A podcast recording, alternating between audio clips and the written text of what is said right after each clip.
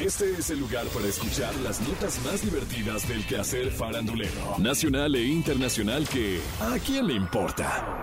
A partir de este momento escuchemos información no relevante, entretenida y muy divertida. Pero eso, ¿a quién le importa? Con el estreno en la televisión abierta de la bioserie de Gloria Trevi, los muy clavados ya se dieron cuenta de algunos errores de producción, sobre todo de la época.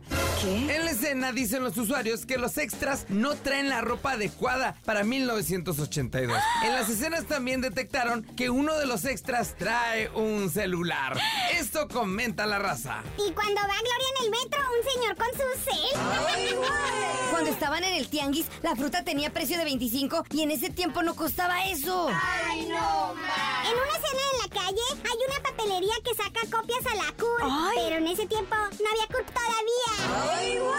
También yo noté que en una escena Gloria estaba en una tardeada en 1983 con una amiga. Ahí estaba sonando Bazar de Flans. Eso no puede ser, pues las Flans debutaron en octubre de 1985. ¿Qué? O sea, que en 1983 ellas ni existían. Pero eso, ¿a quién le importa? Esa fama de rompecorazones que Calvin Harris arrastraba desde hacía más de una década, por fin se terminó.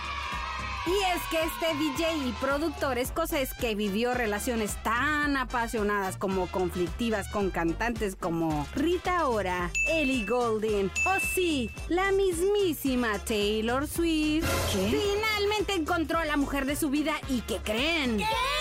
¡Se casó con ella!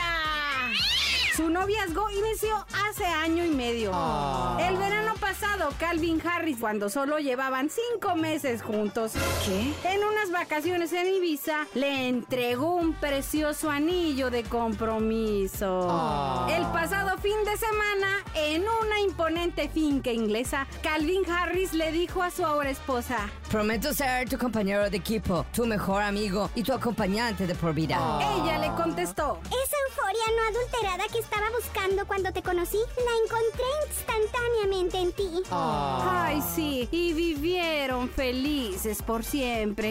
En fin, ¿a quién ¡Le importa! Hace unos días Laura Bozo reveló que está angustiada porque no ha podido hablar directamente con Belinda. Y dijo... Estoy preocupada por un problema que tengo. Pues Belinda viajó a Perú hace algunos años para celebrar su cumpleaños. ¿Qué? Yo la recomendé con una joyera amiga mía que le vendió una fortuna en joyas. Desgraciadamente, pues hay un saldo de 60 mil dólares y a mí me tiene loca como a Val. ¿Por Y qué? explicó. Yo no he hablado con mi princesa porque la amo, sino con un asistente de ella, Cristian. Y pues todo el tiempo me dice que ya lo va a solucionar, pero nunca lo soluciona. ¡Ay, no más! Es más, no sé si ella lo sepa, pero me encantaría que se solucionara porque yo a ella la amo con toda mi alma. ¡Ay, no más! Soy su fan y estoy segura de que ella no tiene la menor idea de lo que está pasando. ¡Ay, no más! Obviamente a mí es a la que le están cobrando porque yo la valé. Pero bueno, espero que ella se entere y lo resuelva porque yo sé que ella no debe saber nada.